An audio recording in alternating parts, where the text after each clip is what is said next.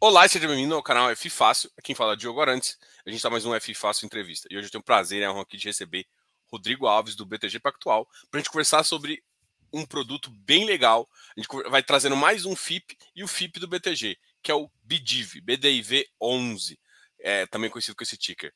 Rodrigo, seja muito bem-vindo aqui ao canal. Diogo, boa noite, boa noite a todos. Obrigado aí por. É, primeiro, eu queria é, é te parabenizar aí pelo canal, canal muito bacana. Acho que você começou lá pelos fundos imobiliários e tem trazido muita informação aí para para todos os investidores. Acho que esse papel é fundamental para nós que somos gestores, ter cada vez mais investidores nos nossos produtos é bem bacana. E te agradecer por abrir espaço. Já vi que você abriu espaço para vários FIPS e ES, então abriu espaço também do canal para a gente discutir um pouquinho, trazer um pouco mais de conhecimento dessa nova classe de ativos. Estamos é, bem animados, acho o produto muito bacana com potencial de crescimento enorme. O sonho grande aqui desse setor tem que ser chegado no tamanho do mercado de fundo imobiliário daqui a 10 anos. É, e estamos aqui para contribuir o máximo que puder para a gente chegar lá. Não, legal. E essa entrevista aqui, e particularmente, é bem. É a primeira vez que o BTG vem aqui, é a primeira vez que a gente recebe. Nem, ninguém nem de fundo imobiliário veio, você foi, seu, você foi o primeiro aqui. E eu quero, de, de novo, abrir as portas com certeza, para voltar mais vezes aqui. Eu tenho um, um apreço especial por, por fundo, por, por FIPE também. E a gente vai com certeza conversar não só sobre o produto, mas eu quero também, você que conhece desse mercado, conhece do mercado de infra, tá no seu DNA, tá no seu histórico aí, de conversar um pouquinho sobre esse setor assim, que eu acho que é, vai ter muita gente aqui que já conhece o produto, está querendo entender esses dois novos fatos relevantes aqui. A gente vai chegar lá, pessoal. Mas também eu acho que é importante também quem está começando a entrar nesse mundo a entender a grandiosidade desse produto. Mas antes eu queria que você falasse um pouquinho é, do, do, histórico uh, da gestora, da, da, da, do seu expertise. Eu sei que você tem uma expertise grande nessa área de infra, para a gente começar aqui uh, essa conversa. Beleza, então vou, vou começar por mim, que eu passo mais rápido, depois a gente conta da gestora, que a história é mais longa. Mas eu tô, eu tô no banco, no BTG, eu entrei no BTG de 2000, em 2007. Eu fiz um movimento clássico que todo mundo uh, fazia na, na minha época, entrar pelo back-office, aprender como é que funciona a parte operacional do banco, uh, trabalhar muito, duro, e fazer depois os movimentos para ir para as áreas de negócio do banco. É, então eu vi para o time de Private Equity em 2011, uh, ah, foi quando eu virei, é, mais logo depois um pouco eu virei sócio do banco. Uh, trabalho nessa área desde então, com esse time de capital privado que hoje é responsável pela gestão uh, de diversos ativos no setor de infraestrutura, de private equity, de venture capital, de investimento de impacto, que foi um produto mais recente que a gente lançou. É, então, é uma área com atuação em diversos setores. A gente atua no setor de energia, uh, de infra de forma geral, transportes, logística, uh, fora do Brasil, telecomunicações, educação. A nossa a classe de produtos é bastante, bastante grande. Uh, hoje a gente tem seis produtos ativos, né? Além do BDIV, mais outros cinco produtos em fundos de private equity, fundo de outro fundo de infraestrutura que está no período de desinvestimento. Mais recente, a gente lançou um fundo de investimento em impacto social uh, e um fundo também de venture capital. Então, é uma, a gente é muito entusiasta do setor privado. A gente acha que tem muita oportunidade, a gente é muito ativo, né? Então, a nossa uh, modo de gestão é de hands-on nas companhias, não ficar só sentado no conselho. Então, a gente manda executivos nossos para a companhia, participa do dia a dia uh, de cada uma dessas das decisões dela, participa dos projetos, desses grandes projetos, por exemplo, como o leilão. A gente senta lá na companhia e monta junto esse negócio a quatro mãos. É, é a nossa forma de trabalhar, tem dado certo, tem dado ótimos resultados. É, e a gente pretende continuar assim, trazendo mais produtos, mais novidades sempre para todo mundo. É legal. Uma, uma outra coisa que eu acho que a gente pode também começar é falar um pouquinho do. Começar com o Bidiv mesmo, é, sobre os três ativos dele, mas do ponto de vista de como que chegou até o fundo esse, esses ativos, né? Como é, como é que foi o histórico de construção do Bidiv? Eu acho que isso, é. isso, isso acaba combinando também com um pouco dessa história que você está contando aí. Exatamente. Acho que essa pergunta é bem legal, Diogo, pelo seguinte, né? É, como é que a gente pensa num produto desse, né? É, e no final das contas, é, a gente, como investidor de infraestrutura, a gente investia naquele modelo clássico de infra, que você capta um fundo fechado de 10, 12 anos, né? E aí você tem um período de investimento, onde você desenvolve os projetos, e o período de desinvestimento, onde você faz o desenvolvimento dos projetos. Isso num cenário de Brasil com taxa de juros de dois dígitos, né? você, enfim, tem uma certa, tem certos riscos que você tem que tomar para conseguir entregar retornos elevadíssimos. Quando você tem a mudança uh, da estrutura de taxa de juros do Brasil, que o custo de capital barateia, você tem que meio que se reinventar, né? E aí você tem que se tem que participar, tem que pegar dinheiro de outros bolsos que tenham a, a percepção de risco diferente e exijam retornos diferentes para você se posicionar de novo no mercado. É, então, a gente ficou, por exemplo, nesse setor de infra, muito tempo fora de projetos renováveis, por exemplo, ou de desenvolver novos projetos, porque os retornos não, na, no nosso custo de capital não casavam. Então, a gente começou a pensar como é que a gente se readequa nesse negócio. Né?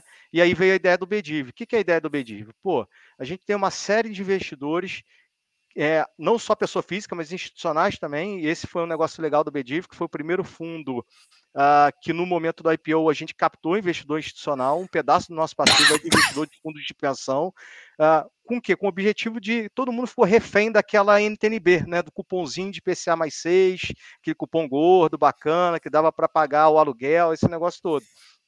É, e, e, com a queda da taxa de juros, esse negócio acabou diminuindo muito. Né? A NTNB está pagando um PCA mais 2, PCA mais 3. É, então a gente falou, pô, a gente tem ativos operacionais que a gente conhece desde o início, porque eles estavam em fundos de infra que a gente que estavam naquele período de desinvestimento. A gente falou, por que, que a gente não aproveita uh, e maximiza a saída desses fundos numa operação de mercado de capitais? Né? E aí foi isso que a gente fez.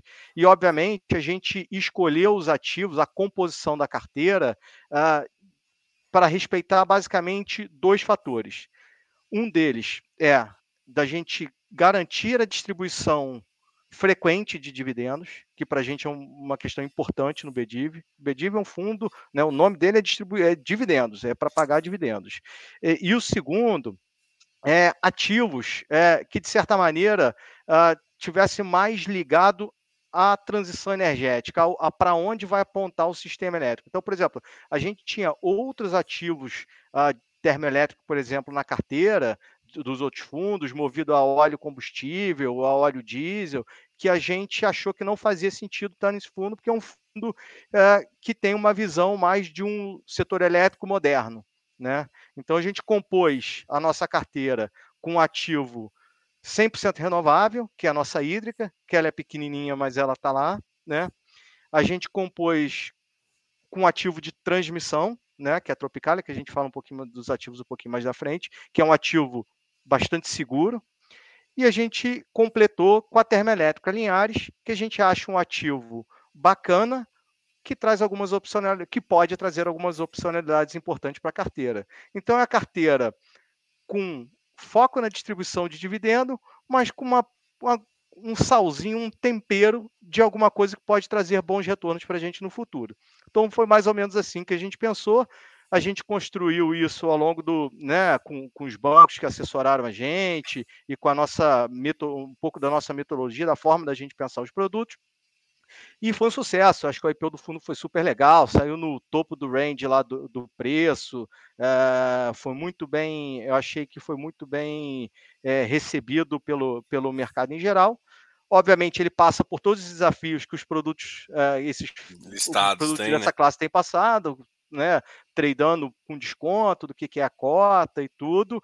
Uh, muita comparação com fundo imobiliário, muita comparação com cota patrimonial, mas isso eu acho que faz parte do aprendizado de todos nós aqui no mercado, né? A gente, a gente tem que, acho que o nosso papel aqui é tentar trazer mais informação possível para a gente ir trazendo mais dinâmica uh, para esse mercado.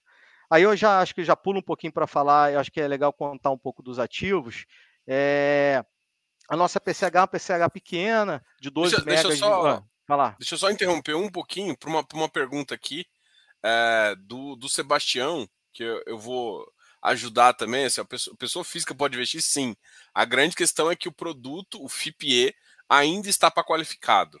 E aí eu vou aproveitar e já perguntar a sua opinião sobre isso. Se, se como é que está esse movimento? Porque eu sempre escuto, eu converso com bastante gestores também, sempre todo mundo acha que esse é um produto que ele foi igual você falou, você não tá, você trouxe um produto, você compôs um portfólio para fluxo de caixa, ou seja, você compôs um portfólio para renda. Então faz sentido ele chegar não só para um público qualificado, como muita gente que eu provavelmente até alguns que estão lá ainda nem são, só se declaram, alguma coisa assim, mas oficialmente ser para um investidor geral, que o risco disso é, é, é, muito, muito barato. Assim. Eu queria um pouquinho da sua opinião. Aí depois a gente fala um pouquinho dos ativos. Legal, bacana. Não, mas eu acho que essa é uma boa pergunta. Eu imaginei que você fosse fazer ela. É... E, e, qual que é a nossa visão? Eu acho que, de maneira geral, é... a própria classe, né, os próprios gestores mantêm conversas frequentes ou diretamente com a CVM, ou via a BVCAP, que é a Associação de, de Private Equity Venture Capital, que também tem uma interface boa com a CVM, para a gente discutir o desenvolvimento do mercado. E é natural que um produto que está recém-chegado uh, na Bolsa, que vai ser acessado por uma série de, de novos investidores que têm conhecimento limitado do produto, tenha uma certa restrição né? Porque você vai criando de fato um aprendizado disso ao longo do tempo. Então, eu vejo isso como natural e também vejo isso o natural esse, essa questão ser é, é, ela cair ao longo do tempo. Então, eu imagino que não vai demorar muito para essa, essa restrição de investidor qualificado ela cair, tá? É, então, eu acho que faz parte do amadurecimento, acho que vai acontecer e acho que isso vai ajudar bastante o mercado. Mas hoje sim, né, as pessoas físicas podem, precisa ser um investidor qualificado, você vai ter que se declarar lá na, na corretora investidor uh, uh, qualificado, mas aqueles que ainda não se declarem, e, e, eu recomendo não se declarar investidor qualificado se você não for, uh, Aproveita enquanto isso para ler os nossos materiais dos outros fundos, aprender, ler sobre o setor. Tem muita informação pública, muita informação bacana, muitas lives das pessoas discutindo para ir aprendendo, porque daqui a pouco vai ser acessível, mais gente vai poder comprar e a hora que você for adquirir os ativos, vocês já vão conhecer um pouquinho mais. Eu acho que essa que é a minha recomendação uh, nessa questão.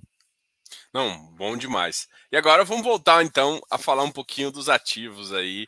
É, que eu acho que o pessoal também já conhece os ativos, mas é sempre bom escutar a sua visão nele. Legal, bacana. Então, para a gente falar do, dos ativos, acho que é, a gente, o fundo total do fundo é de 830 milhões de reais quando a gente fez a, a oferta lá atrás, né? Então, para vocês terem uma noção de tamanho, a hídrica é, ocupava mais ou menos 5% desse tamanho, a, a Tropicália, que é a transmissora, mais ou menos 50%, e a Tropicália e a, a Termoelétrica Linhares 45%. Então, é uma composição né, é, defendida com alguma é, pitadinha aí de algum tempero aí que eu, que eu comentei com você. Então, assim, falando da hídrica, a hídrica é uma usina uh, que fica ali em Lídice, na, na serra, para quem conhece ali Angra dos Reis e tal, é naquela serra de Rio Claro e Lídice, uh, de 12 mega de capacidade, ela vendeu energia uh, até 2026, tá? É, e a partir de 2026 ela não tem um contrato de longo prazo, mas é um ativo que ele é muito líquido, né? Você contrata numa mesa de energia, numa trading, ou pode vender também, contratar esse mais uma venda de energia por mais X anos. O que é importante de um ativo como esse é ver o prazo de autorização ou de concessão que ela tenha. E a nossa, a, a nossa PCH, Hoje ela pode operar até 2046. Então ela vai poder vender energia até 2046. Quando a gente fez o IPO, até é legal destacar isso, previa-se que ela geraria energia até 2039, que era a autorização original dela. Mas ela teve um acordo, uma resolução da ANEL, é, tem uma discussão grande no, no, no, setor elétrico, principalmente com que pegava a, a, as hídricas, é, que era a discussão do GSF, que é o, que é o seguro lá de, uh, de geração de, da energia hidráulica, em que o ANS, que é o operador nacional, ele acabou, que a gente chamava de deslocando a geração hídrica ah, para favorecer, ah, por questões operativas, as termoelétricas em alguns momentos, e isso gerou um certo passivo para diversas das hídricas. Isso criou um embrólio no sistema muito grande durante muito tempo. Ah, é, foi mais ou menos assim no 2014, 2015, foi na época que teve uma, uma crise hídrica grande no Brasil, então precisava é, reter reservatório, né? E esse negócio acabou se resolvendo no final do ano passado, de 2020. E a nossa hídrica, ela teve estendido o seu prazo de, de, de, concessão em mais sete anos. Então a gente ganhou o direito uh, de vender energia por mais sete anos, que não estava previsto nos nossos modelos uh, originais, o que é bastante que é bastante interessante também. Ela é pequena, mas ela é charmosa porque tem esse apelo bacana uh, dela já está super integrada na natureza. Então quando você vai lá na planta é tudo verde por assim ao, ao, entorno dela, você não tem nenhum, né, você não afeta aquele, aquele ecossistema uh, de forma nenhuma. é um fio d'água, né? Ela é, ela tem um reservatório super pequeno, é um fio d'água. Isso é um, isso do ponto de vista de reservatório para o Brasil não é o melhor, né? Você pensa em não gera uma capacidade tão grande, né? Mas, Exato, isso, mas, mas ela tem um impacto ambiental menor. Mas, Mas, em geral, as pequenas, as PCHs, elas vão ser uh, hídricas com reservatórios muito menores, né? Agora, uh, hidrelétrica, o ideal é que tenham reservatórios maiores, que é onde você vai regular o fluxo da energia que você vai poder gerar mais ou gerar menos, dependendo da necessidade do sistema. Mas as pequenas centrais hidrelétricas, em geral, elas têm reservatórios menores mesmo, porque elas são uh, é, instaladas em lugares com o objetivo de gerar o mínimo impacto ambiental possível né, naquele, naquele ecossistema. É, uma, Ela já está no nosso. Ah, diga. Não, não, só uma pergunta aqui. Você falou que eu também tinha, tinha visto até no relatório de vocês que o embrólio que, que estendeu por mais sete anos foi devido a 2014 2016. Aconteceu algumas coisas de mudança de despacho nos dois, nos dois últimos anos também, né? Que é a questão ah, da crise hídrica que o Brasil vem sofrendo. Uhum. Existe alguma indicativo de pô, poder mais por mais dois, três anos fazer alguma alteração nesse sentido de, de, Não, de, de aumento de concessão? Não, o que a gente está vendo agora é que após essa resolução da ANEL, uh, foi uma resolução, vamos dizer assim, salomônica entre o regulador, o sistema e o consumidor né, o regulador, o, o gerador, o sistema como a forma toda e o consumidor, que todo mundo teve que abrir mão um pouquinho de resultado, né? Então as hídricas elas, elas tiveram que pagar para aderir ao acordo, né? O que, que aconteceu com a nossa PCH? A gente tinha visão de que esse negócio aconteceria em algum momento. Em algum momento a gente teria que pagar uh, para resolver toda essa questão, porque a gente gerou menos, né? Por uma questão de deslocamento no deslocamento do operador, a gente gerou menos. Então, se a gente gerou menos, a gente tem que pagar, compensar de alguma forma pelaquela energia que a gente não gerou. Então, o que, que a gente fazia? A gente ia lá e provisionava isso no nosso balanço. Então, a gente ficava sentado num caminhão de caixa durante muito tempo. Porque a cada real que a gente, é, de certa forma, recebia no nosso PPA e não pagava, a gente foi provisionando como um a pagar. Então, para a gente foi meio que era um caixa que a gente sabia que não era nosso, que a gente ia ter que pagar para alguém um dia. Outros uh, uh, operadores de hídrica uh, decidiram distribuir isso através de resultados para os acionistas e agora vão ter que pagar isso de alguma maneira. Né? Obviamente que quando você estende o prazo de, de, de autorização, de concessão, você aumenta, a, você aumenta a financiabilidade desse negócio. Então, provavelmente, esses geradores que não, não tinham caixa vão conseguir, de alguma maneira, se financiar, mais caro, mais barato, aí vai depender de condições de mercado e tudo, e, e para continuar tocando a vida. Nosso caso é, a gente foi lá, estava lá no nosso caixa, pagamos o que a gente devia e podemos vender energia por mais sete anos. A gente está super satisfeito com essa, com a, com a, forma como a gente decidiu é, tocar esse processo. Não, legal. Eu acho que isso tá? respondeu. Vamos continuar é... com os outros. Bacana. Então, acho que a hídrica é isso. Ela é, é, ela é bem, bem charmosinha mesmo, bem bacana de, de, de operar. E, e, a gente, obviamente, ela sofreu, né? Não dá para falar que ela não sofreu esse, esse último ano. Né? A gente é, vai ter um, uma perda pequena de resultado quando você olha especificamente esse ativo, mas ela é muito mais compensada por Linhares quando a gente for falar dela lá na frente, vocês uh, uh, vão entender, eu até falo um pouquinho, para você ter noção, versus o que a gente tinha planejado, a PCH ela vai gerar 2 milhões a menos de EBITDA de geração de caixa do que a gente tinha uh, precificado, só que a Linhares é, um, sei lá, 80 milhões a mais. É, então a, a, a diferença é muito grande. Né? É, aí a gente pode falar um pouquinho da, da transmissora, né?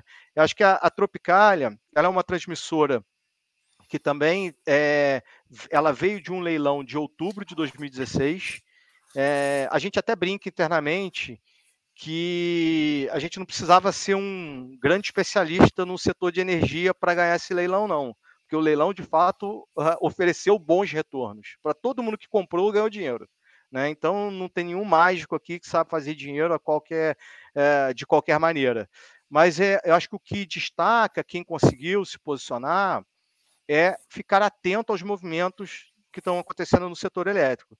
Então, o setor de transmissão, você vai ver, ele tem uma ciclicalidade. Então, agora, todos os leilões de transmissão estão vindo super caro, com deságios super elevados nas RAPs, né, que são as receitas anuais permitidas, e tem botado muita pressão uh, em quem está comprando os ativos para serem desenvolvidos olhando para frente. Ao nosso ponto de vista, os retornos não estão adequados. Obviamente, em 2016, como muitos nos períodos anteriores tinham feito esse, esse mesmo movimento que a gente está achando que está acontecendo agora, uh, não tinha uh, empreendedores querendo desenvolver projetos. E aí a gente se posicionou, porque via uh, nas estimativas que tava, uh, parecia indicar bons retornos, parecia que ia ter menos competição, ia ter menos descontos uh, na, nas receitas anuais permitidas, e a gente decidiu entrar, foi um dos, das, do, da, dos empreendedores que ganhou o projeto, desenvolveu esse projeto. Quando fizemos o IPO do Bediv, a gente indicava que ia entrar em operação em dezembro, Uh, entramos em 15 de janeiro, assim, sei lá, um 20 dias mais ou menos de atraso, uh, mas por uma questão de papel do IBAMA. Uh, a gente estava pronto desde o começo de dezembro para entrar em operação e o IBAMA não soltava o papel que a gente precisava para entrar em operação. Mas a entrada de operação ainda foi muito antes do prazo que a gente, do prazo regulatório, mais de, de 16 meses de, de antecedência. Uh, hoje é uma linha que opera uh, muito tranquilo, né? A linha de transmissão é muito simples, né? A gente tem a Cotesa lá que opera esse negócio, a gente brinca para tomar conta da linha de transmissão só tem que botar um cachorro lá para ele ficar correndo de um lado para o outro na linha e para a gente identificar se acontecer alguma coisa, mas em geral, né, tirando a brincadeira, toda a parte de, de de verificação do funcionamento da linha é feito nas subestações, então você consegue ter um acompanhamento eletrônico uh, em tempo real, então qualquer uh, intercorrência você aciona equipes que ficam espalhadas aí é, de plantão em atendimentos específicos ao longo das linhas para fazer qualquer intervenção que seja necessária mas como eu acho que todo mundo que já ouviu um pouco sobre linha de transmissão sabe, a, é, a, ela fica ligada aí 99,5% é. do tempo. É um negócio elevadíssimo. Então é muito difícil. E, mas um negócio que é legal, que em todo momento no Brasil, algumas dos 145 mil quilômetros de linha de transmissão que a gente tem estão parando, estão sendo, estão desligados por qualquer motivo que seja mas é tão rápido a, a, saída e a entrada que a gente não percebe, não tem os blackouts, não tem nada, mas está sempre acontecendo. Até porque o sistema de transmissão no Brasil também, ele, ele tem duplicidade, né? Então, ah, se a minha linha cai, tem uma outra linha que está, tá, de certa forma, é. compensando isso, tem a redundância. Mas é, é, é, curioso, é bem bacana. Então, acho que a Tropical é isso. O que a gente está vendo, uh, né? As receitas desses ativos são todas corrigidas por IPCA. Então, bem ou mal, quem está comprado nesse negócio, o IPCA está pressionando para caramba, uh, a gente vai capturar isso nas receitas que estão sendo corrigidas. É, então, pode ter até algum descasamento de fluxo de caixa, mas a gente está tá bem tranquilo. Uh, a gente, esse ano, já espera uma distribuição bastante importante de, de dividendos vindo da Tropicália e a gente está bem animado com o ativo, assim, tem sido, e eu acho que ela tem um papel bacana também, porque ela é na Bahia, né, são 245 quilômetros de linha, e ela é uma das linhas que traz energia renovável do Nordeste para o Sudeste. Então é bacana também, de certa forma, contribuir aí para disseminar energia renovável aí dentro do nosso sistema. E por último, acho. Ah, diga lá. Não, eu ia, eu ia aproveitar esse, esse momento, antes de falar da cereja do bolo, que eu acho que muita uhum. gente aqui tá doido para falar de Linhares por vários acontecimentos aí. Eu queria trazer dois assuntos, né? O primeiro assunto é uma questão que você falou aqui, eu anotei, eu falei custo de capital. E o custo de capital é importante porque o custo de capital é mais barato, mas esse tipo de ativo, ele é tão bom, né, que você consegue realavancar. Né? E aí eu queria que você comentasse um pouquinho, uh, igual até você citou o exemplo, ah, as empresas estão sem dinheiro, mas elas conseguem se realavancar para pagar essa dívida e, e depois pagar com fluxo e, e isso ser ajustado. Né? É, tem previsões de realavancagens nos seus, em alguns ativos é, para melhorar TIR, para melhorar é, resultado? É uma coisa que vocês pensam e também como vocês, como você acha? E aí uma pergunta mais genérica, assim, que é como é que você, como é que você explicaria para as pessoas é, essa estrutura de capital? Porque quando uhum. a gente olha para fundo imobiliário, eu sempre gosto de fazer esse comparativo, que talvez seja um mercado que o pessoal gosta. A alavancagem ela soa mal, soa como se fosse um palavrão, né? Devido à nossa cultura imobiliária de ter medo de dívida, então você compra o tijolo com o seu capital mesmo e tal. Mas em compensação, em infra é o contrário. Em infra, palavrão é você usar o seu capital próprio. Porque você tem Banco de Desenvolvimento da, do Nordeste, Banco de Desenvolvimento do. Então você tem um monte de estrutura, os bancos mesmo, os bancos de investimentos adoram esse tipo de ativo. Então eu queria só também que você desse um overview aqui dessa visão em relação uhum. a, a, esses ativos também, para a gente entender um pouquinho, para você falar um pouquinho em relação a essa estrutura de capital e também como ela pode beneficiar tanto dividendo quanto TIR quando você faz uma realavancagem, às vezes até não prevista, porque você consegue melhorar o capital. Acho que foi, tá foi um pouco confuso, porque foi uma. Não, foi bacana. pergunta, mas. Deu para pegar aqui.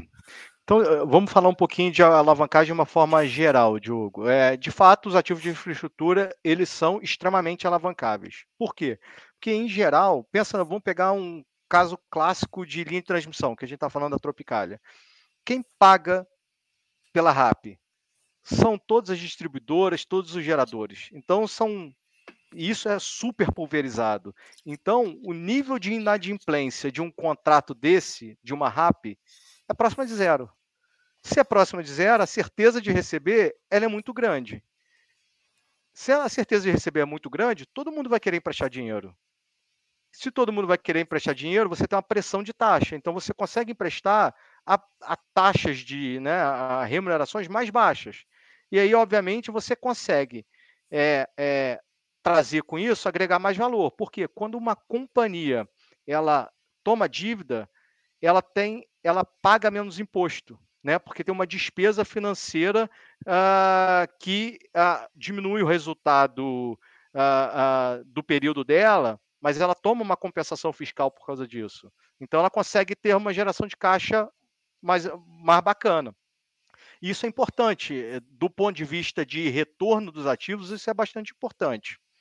É, então, acho, é, não vejo, não, não teria nenhum problema, e eu acho que os investidores, de uma forma geral, não deveriam ficar muito preocupados com a alavancagem dos ativos. A, a, até porque uh, bancos de desenvolvimento, bancos do mercado financeiro, uh, de uma forma geral, eles vão ter índices de cobertura e vão monitorar isso uh, de uma forma bastante intensa e, recorrente de como está o andamento desse negócio. Em geral, esses créditos estão sendo, né, tem um certo nível de garantias e tudo.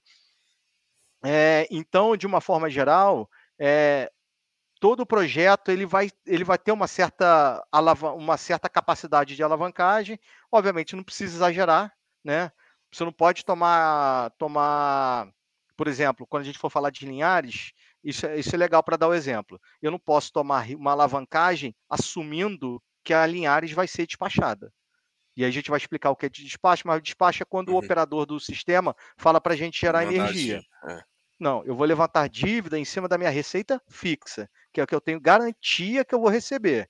Então, esse tipo de detalhe que é importante verificar. Então, por exemplo, ah, vamos fazer um exemplo fora do BDIV. Ah, vamos dizer o seguinte: eu estou investindo num fundo que tem um ativo eólico em que 50% do parque é descontratada e 50% do parque é contratada.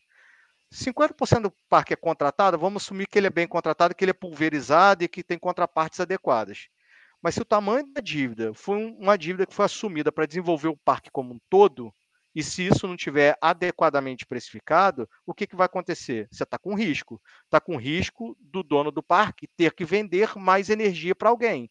Só que você não sabe, se você não vender para um cara a longo prazo, o que, que vai acontecer? Você vai ter que numa mesa de energia fazer essa venda no curto prazo, vai ter que vender no PLD, que é o preço de liquidação das diferenças, que é o preço do, do, do, do setor elétrico. Ano passado, quem vendeu no PLD foi maravilhoso, porque vendeu a PLD teto, que é seis, quase 600 reais por megawatt-hora. Agora, tem ano, se você for olhar o PLD, quando, na época do Covid, bateu 34 reais. E aí, o que, que, que, que, acontece quando você vende muito abaixo uh, desse, né, muito abaixo do preço ótimo uh, para remunerar o ativo? Você tem um, acaba tendo prejuízo na operação. Então, esse tipo de detalhe que é importante ver uh, o, o, as alavancagens de cada um projeto. porque, obviamente, né, é, tem os bancos, tem banco de fomento, mas hoje tem fundos que fazem crédito, então tem muita coisa de crédito aparecendo no mercado Uh, então é importante também o investidor entender um pouco isso. É, qual é o nível de contratação de crédito que está sendo levado em consideração, qual o nível de alavancagem que está aquela companhia. Então, assim, se for uma alavancagem e tem alavancagem super saudável, ela agrega valor para o investidor. Né? Então, a gente é super a favor. Uh, a, gente, a gente gosta de olhar projeto uh, dos dois jeitos, qual retorno alavancado e qual retorno desalavancado né, para a gente saber como é que a gente se posiciona.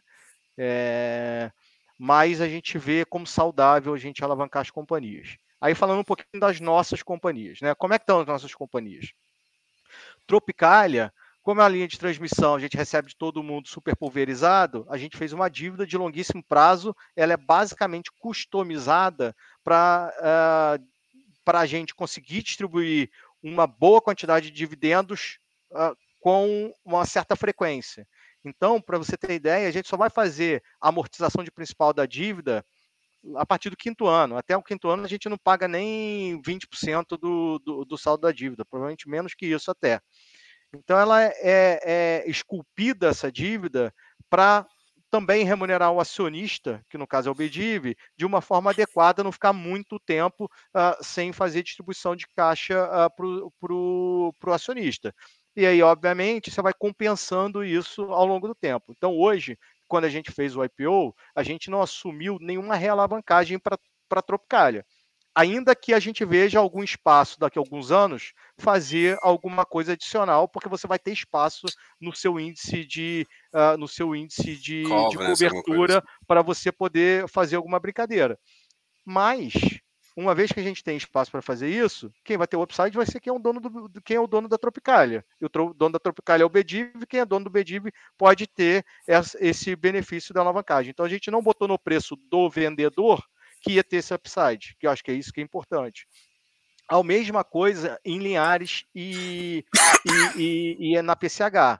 Por quê? Elas tinham dívidas otimizadas para os contratos atuais delas.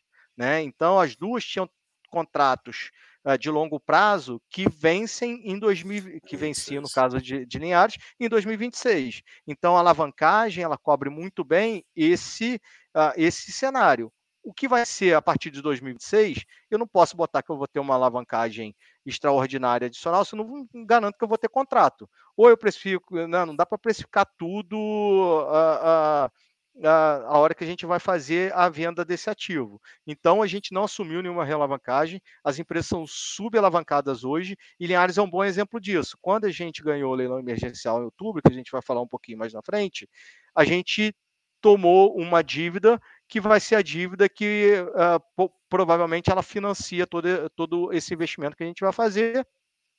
É, sem afetar qualquer índice de uh, índice de nenhum covenant, nenhum índice de cobertura das dívidas atuais. Então é uma companhia super, para você ter ideia, antes de tomar dívida, ela era menos de uma vez alavancada. Se você pegar o EBITDA que a gente vai fazer em dois, que a gente fez em 2021, menos de uma vez alavancada.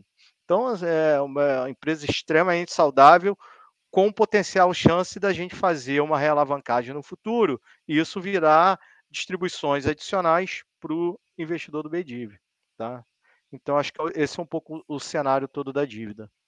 Não, isso, isso mostra é, é, é, essa visão aqui é o que eu queria que o, que, que, entende, que o pessoal entendesse. Bom, você explicou duas coisas muito legais. As dívidas são casadas com fluxo e contratos longos. Então, e você tem, você tem e sobra oportunidade para você fazer alavancagens maiores ainda e aumentar ganhos. Então, tipo, quando você olha um retorno agora, é um retorno que ainda tem uma possibilidade, que aí depende da situação, de melhorar. Vamos supor, até os outros ativos que você tem. Se de repente vencer um outro, existe um outro contrato que você pode fazer e o contrato é num período até interessante, você pode também criar uma alavancagem, fazer alguma outra coisa também e sempre aumentar. Então, o pessoal tem que sempre olhar esse tipo de ativo com duas coisas. O pessoal tem que entender de a gestão tem que entender do produto e também são produtos que eles geram a possibilidade não só de, de venda e tudo mais, mas também de aumento é, de, de, de, otimização e aumento de, de retorno. É, é por aí. Agora, o importante desse negócio todo é, né, porque se você começa a assumir muitas premissas de realavancagem, é, e o que a gente não gosta muito de fazer você fica à mercê do mercado, né? Qual vai ser a taxa de juros ou qual vai ser o custo de capital que vai ter daqui a 15 anos?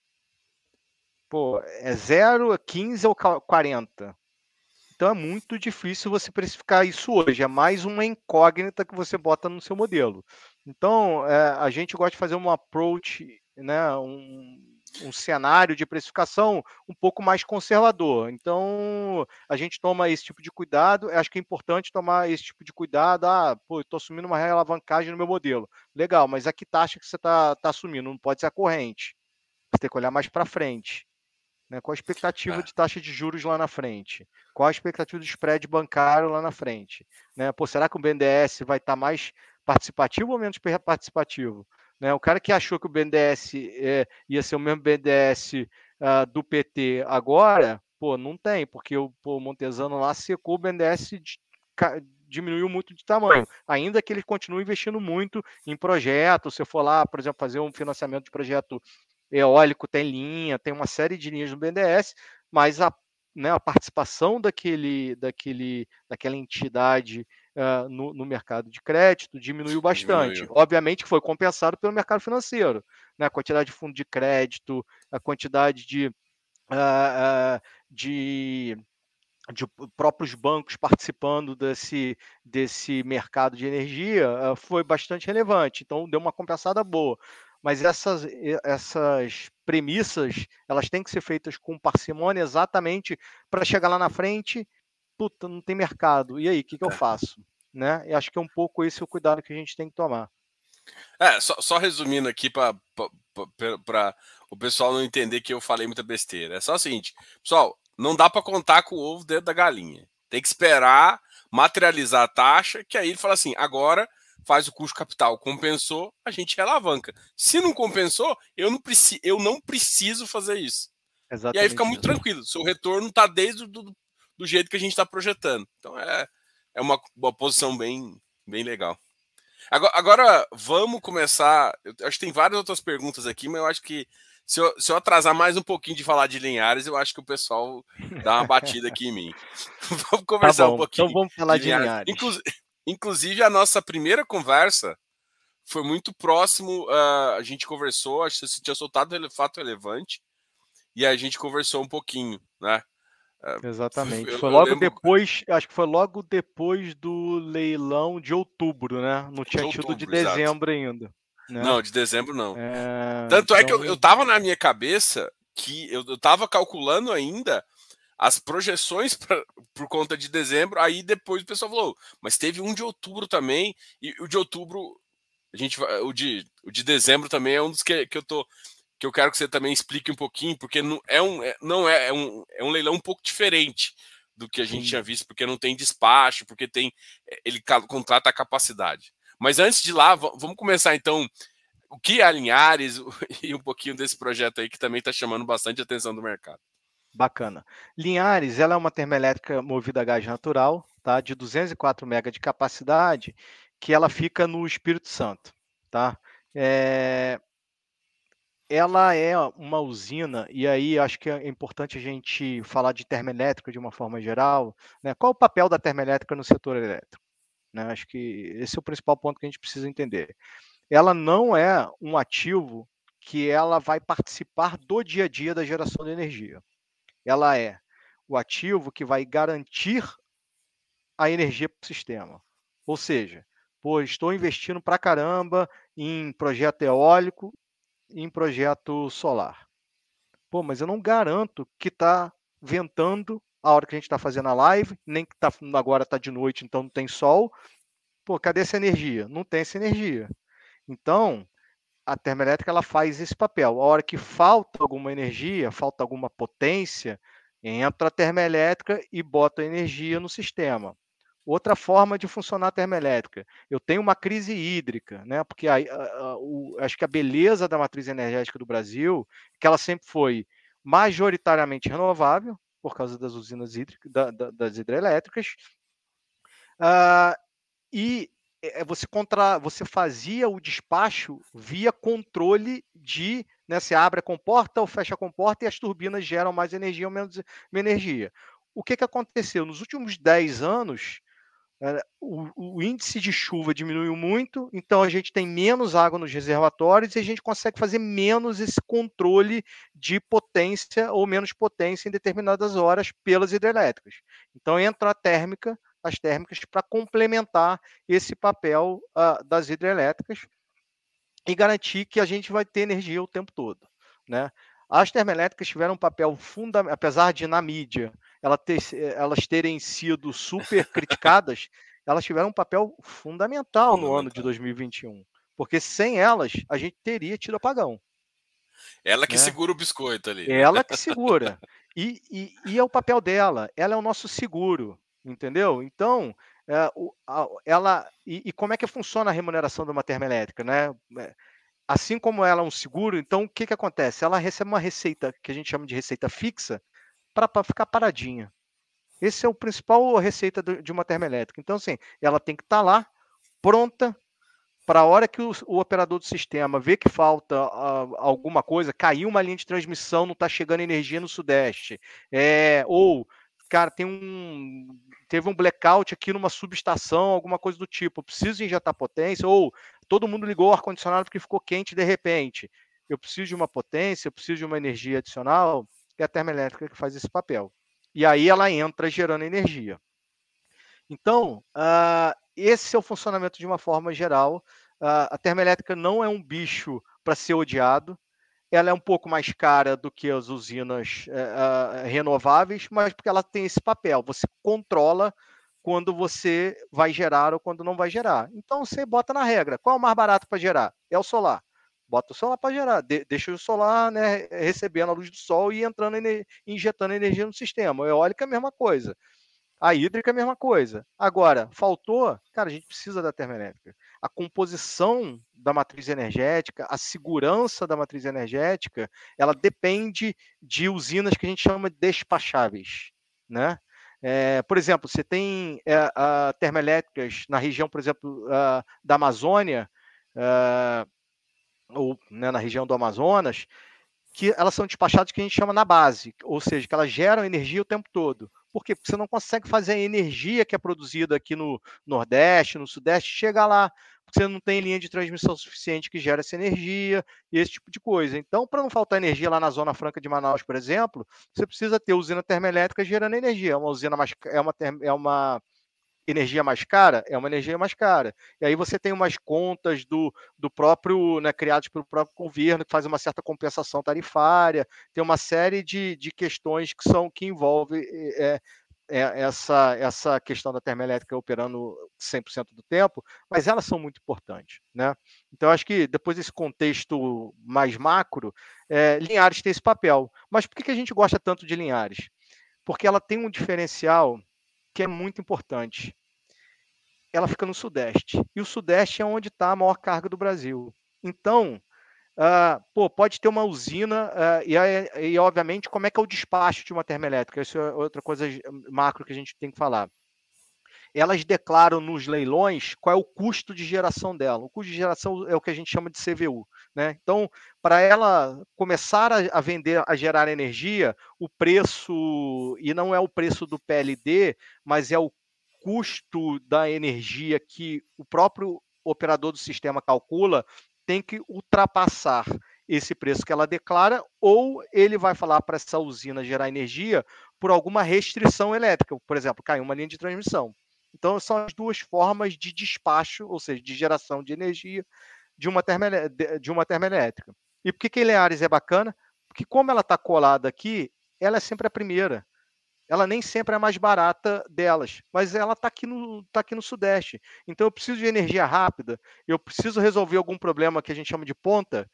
Pô, a Linhares está aqui, está colada no, no, no, Sudeste, na região que mais precisa de carga. Então ela é super bacana. Outra, outro diferencial dela, ela é conectada no gasoduto. Então ela não tem, para suprimento de gás dela, o fornecedor de gás injeta gás lá, corre pelo gasoduto, a gente retira daqui, tudo automático, não tem é, nenhuma operação gigantesca de, é, de combustível para ser feita, né? Diferentemente, por exemplo, quando você pega usinas a óleo combustível, você tem que pegar fazendo transporte de óleo de caminhão, botar num tanque uh, e, e, ficar armazenando esse negócio por muito tempo. Então é, um, é, uma, é uma logística muito mais fluida, bem bacana.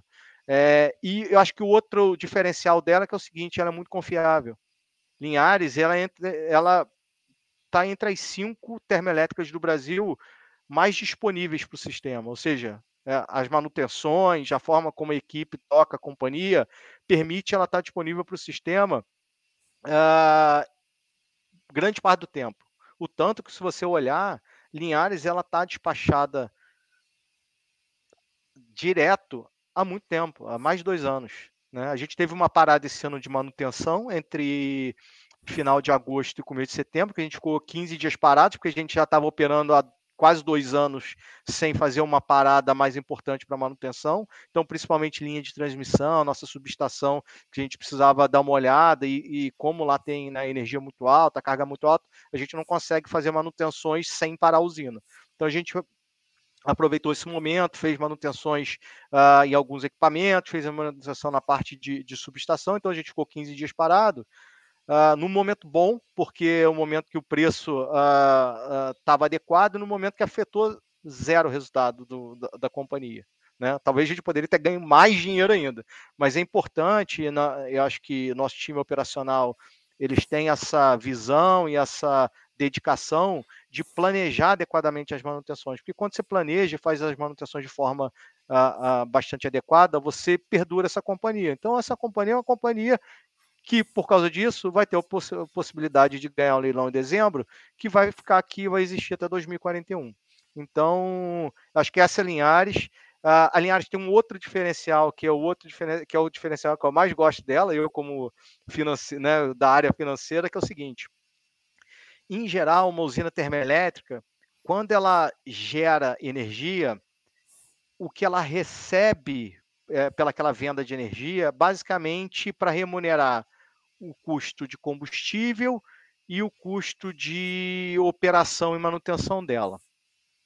Mas a Linhares ela tem uma especificidade. Além disso, tem um númerozinho a mais ali no CVU dela, no que ela participou do leilão, que ela saiu vitoriosa, e foi uma estratégia de leilão definida lá atrás, que ela tem margem no despacho. E o que, que significa isso? Quando ela gera energia, ela ganha dinheiro.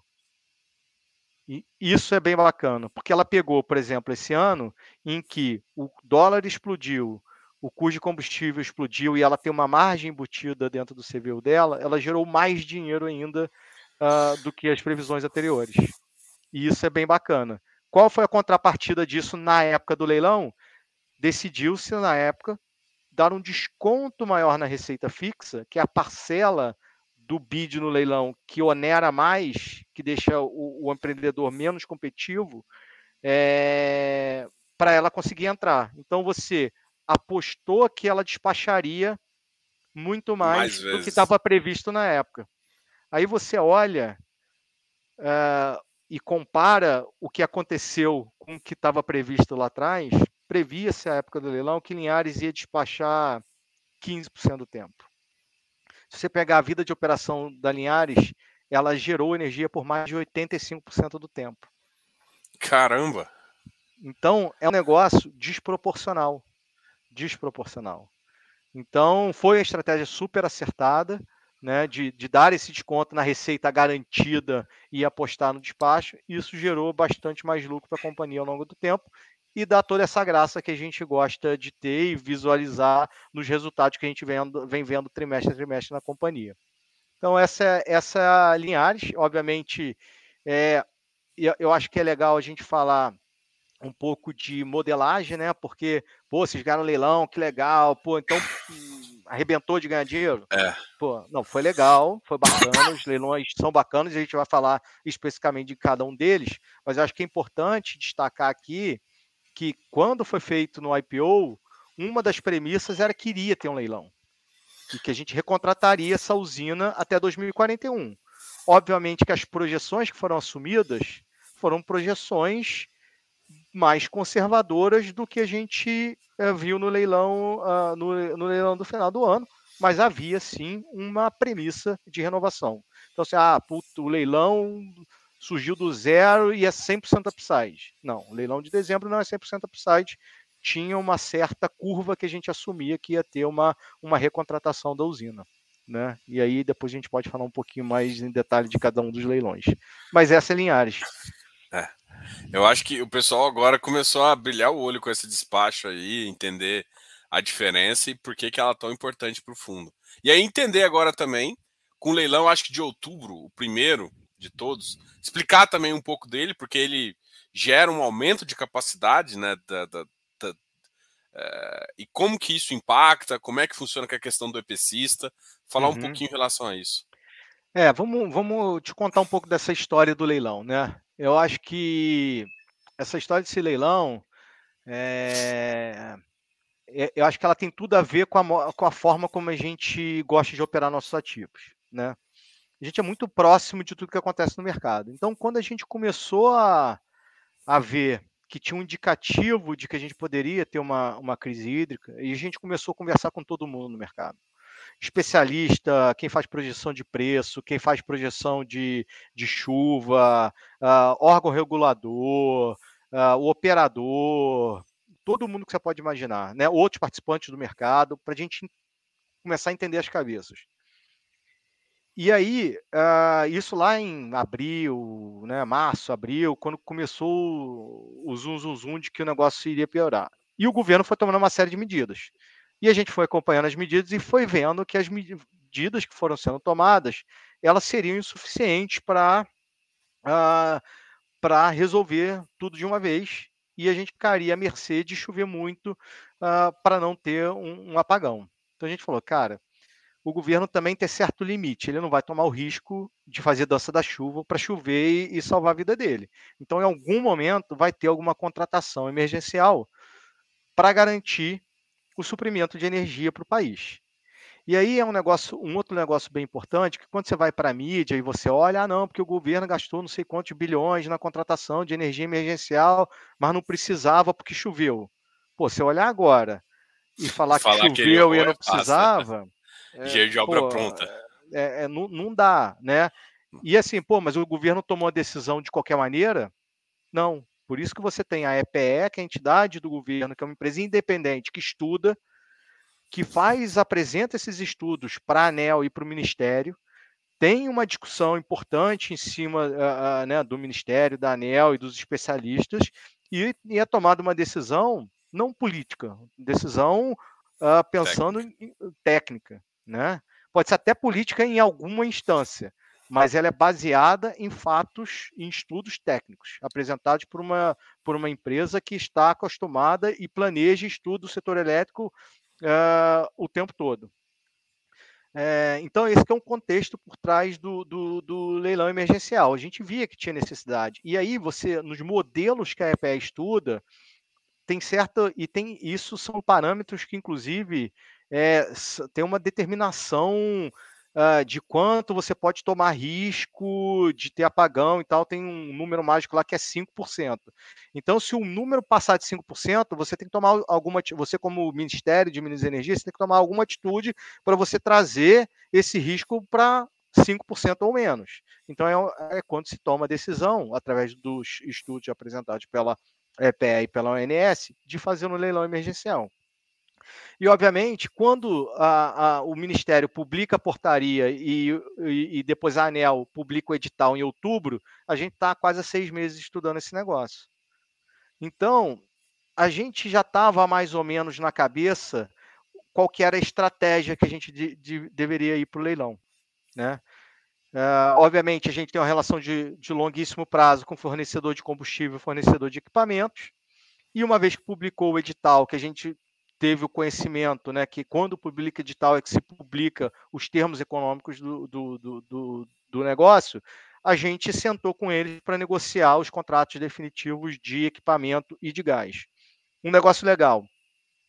A gente entrou nesse leilão totalmente contratado, ou seja, a gente não entrou sem contratar gás ou sem contratar equipamento. A gente tomou a decisão que os nossos contratos eram válidos, binding, como a gente chama, sujeitos a gente ganhar um leilão. Ou seja, se a gente botasse lá o preço no leilão e não ganhasse, nossos contratos não valeriam. A partir do momento que a gente foi vitorioso no leilão, tem todo o interesse do fornecedor de equipamentos vender o equipamento para a gente e do fornecedor de gás vender o combustível para a gente. Então, pô, super legal. A gente vendeu energia, e esse dado é público, a R$ 1.594 o megawatt-hora. Né? Aí você fala, puta, é um preço maravilhoso. É um preço muito elevado mesmo o preço de energia mas o resto todo é caro. Por quê? Porque você vendeu energia por três anos e meio. Então você vai fazer um investimento que ele tem que se pagar em três anos e meio. Você tem que pagar o combustível e o mercado, se você for olhar o mercado de gás natural, está super estressado no mundo inteiro. Né? Você não tem gás na Europa, o preço do gás está super alto, então o preço do combustível também está alto. Então, assim, ah, não é vendia R$ 1.500, mil, quase R$ 1.600 o megawatt-hora e tem um, uma, um caminhão de dinheiro é. aqui tem um resultado importante.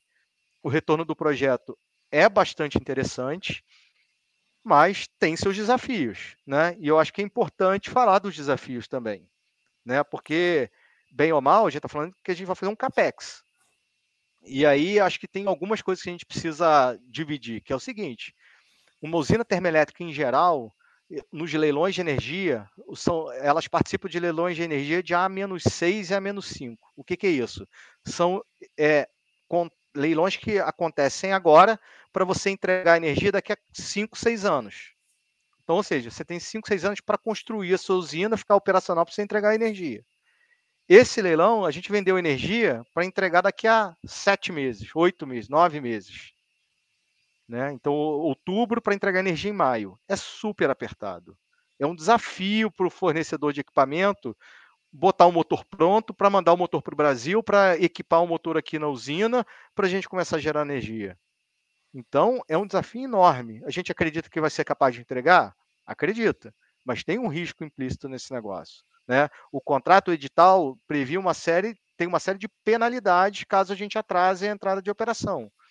Levamos em consideração algum atraso na entrada de operação para a gente uh, precificar nosso preço no leilão? Óbvio que levamos. Assumimos que vamos ter um, um atraso importante para a gente também não ficar com as costas, né? Para não ficar uh, com a corda no pescoço. Então, assim, obviamente, com nosso nossa metodologia de precificação uh, que a gente considera adequada, tendendo a conservadora, a gente precificou algumas coisas, botou algumas coisas na conta uh, ah, para proteger um pouco a gente.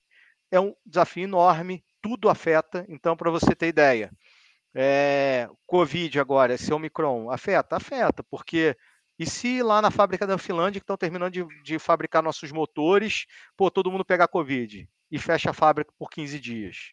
Pô, é impossível a gente colocar isso numa conta financeira. Né? A gente foi para a Finlândia, eu fui para a Finlândia, a gente ganhou o leilão, eu peguei um avião aqui e fui para lá. Encontramos o presidente da Vartsila, que é o fornecedor de equipamento, fomos na fábrica, eu vi motor nosso já sendo fabricado na linha, na linha de produção, porque obviamente já tinham sido contrato assinado, então eles já estavam antecipando alguma coisa.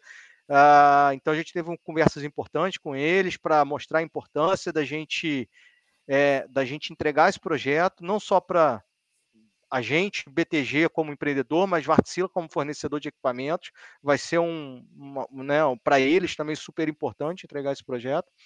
Então, a gente é importante, então por isso que a gente pegou o avião e foi lá. Uh, mas pode acontecer. E, por exemplo, outra coisa que está acontecendo no mundo que todo mundo está acompanhando, a gente tem um problema enorme de frete marítimo. Né? Tem um problema de logística hoje no mundo muito grande. Pois se não tiver navio para pegar o motor e trazer para cá, como é que faz? Então tem esse risco também. Aí, por fim, qual que é a última novidade? Cara, o Bolsonaro falar da, da aumento para alguns servidores. Aí o pessoal da Receita ficou bravo, começou a entregar os cargos. Pô, isso pode afetar a liberação fandegária dos motores aqui no Brasil. que tem, desculpa, tem todo um processo de liberação uh, dos equipamentos aqui uh, para fazer importação. Então, são todos os riscos que estão inerentes a um processo de construção que a gente vai ter que fazer num tempo super reduzido. Quando você tem uma térmica que você tem que implantar em cinco anos, você tem cinco anos para vir Covid, embora Covid, dá problema no, no navio, não dá problema no navio, o presidente pô, fazer todo mundo, trocar todos os assessores e aí ter greve na Receita Federal, esse tipo de coisa. Quando você tem sete meses, esse tipo de coisa não pode acontecer. Pô, falar, então, Rodrigo, você tomou o risco errado, vocês tomaram o risco errado, não é, não é para esse fundo. Não, não é, não é assim também. Tem um retorno importante, tem os seus riscos, mas a gente acredita que tem um time que tem experiência, que implantou Linhares, que conhece o terreno de Linhares, que tem uma infraestrutura já montada e que a gente tem uma boa chance, uma chance razoável, bastante razoável, de implementar o projeto dentro do, do prazo adequado. Pô, mas não tem, pô, montar uma planta do zero? Pô, não é tão assim montar uma planta do zero. A gente tem que fazer alguma coisa de terraplanagem, obra civil, para receber os motores e tudo. Mas, pô, a gente já tem uma infraestrutura, a gente tem uma subestação dentro da planta.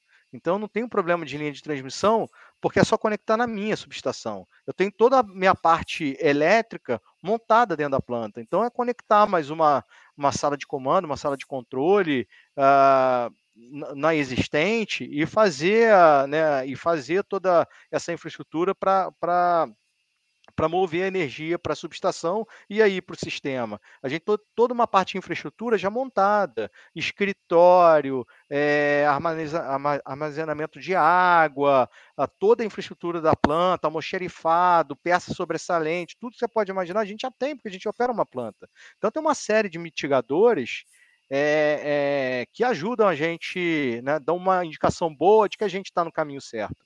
Aí, pô, essa semana, só para dar mais dois exemplos que acho que é legal. Pô, no choveu lá em Minas, né? Tá chovendo, Minas está terrível, caiu barreira lá em Ouro Preto agora que a gente recebeu e todo mundo deve ter recebido por WhatsApp. É, pô, estourou o DIC lá, fechou a BR-040 de BH. Aquilo, aquela água toda que está saindo de Minas, está fluindo pelo Rio Doce e o Rio Doce passa atrás de Linhares. E o nível do Rio Doce subiu. Linhares fica alta. O Rio Doce nunca vai chegar a alagar Linhares. Mas para você acessar Linhares, você vai ter que passar por alguma estrada. E essa estrada eventualmente pode estar tá interditada por água. E aí você pode atrasar a tua obra civil. Chegar entendeu? aos equipamentos. Chegar lá. Então é, é, é, é um desafio, é um desafio muito bacana de construção e tudo que a gente está muito animado. A gente tem reuniões aí, tem um comitê de, de gestão de obra que acompanha isso periodicamente, tem um time específico para tocar a obra, né? É, mas a gente está bem feliz aí com o desenvolvimento da obra, estamos indo bem. O, talvez o, o marco zero né, que foi a que é a licença ambiental, que normalmente demora-se mais de ano para conseguir a licença ambiental, a licença de instalação no Brasil, a gente conseguiu tirar em dezembro, então com, sei lá, 30 dias a gente conseguiu tirar uma licença ambiental, por quê? Porque a gente conhece, o IEMA conhece o nosso projeto, sabe como é que são as emissões, sabe como são nossos estudos. Então, tem uma série de mitigadores que a gente se preparou para a gente poder entrar no leilão, sair vencedor e começar a nossa obra. Então, a parte de terraplanagem e estaqueamento já acabou, a gente já está começando a nossa a parte civil, uh, daqui a pouco né, vai chegar os equipamentos da Bartcila, da Bartcila, em paralelo a gente desenvolve a, a parte elétrica a gente espera mesmo uh, concluir a obra aí no, em alguma coisa entre maio e junho para gente, mais para junho talvez, mais final de junho, Uh, mas isso aí também já está assumido nos nossos, nos nossos números. É um projeto bem legal, bem bacana, aumenta a capacidade da, da, da usina, a gente vende nesse preço bacana, mas tem que pagar todos esses custos e tem que remunerar, né? Porque afinal de contas eu tomei dívida para poder pagar para poder pagar esses investimentos, né? E aí no fim das contas a gente tem que pagar o, o, o, financiador, além de tudo, a gente tem que uh, remunerar nossos acionistas também, porque o cotista do BDIV hoje, bem ou mal, está tomando um risco junto com a gente. Né?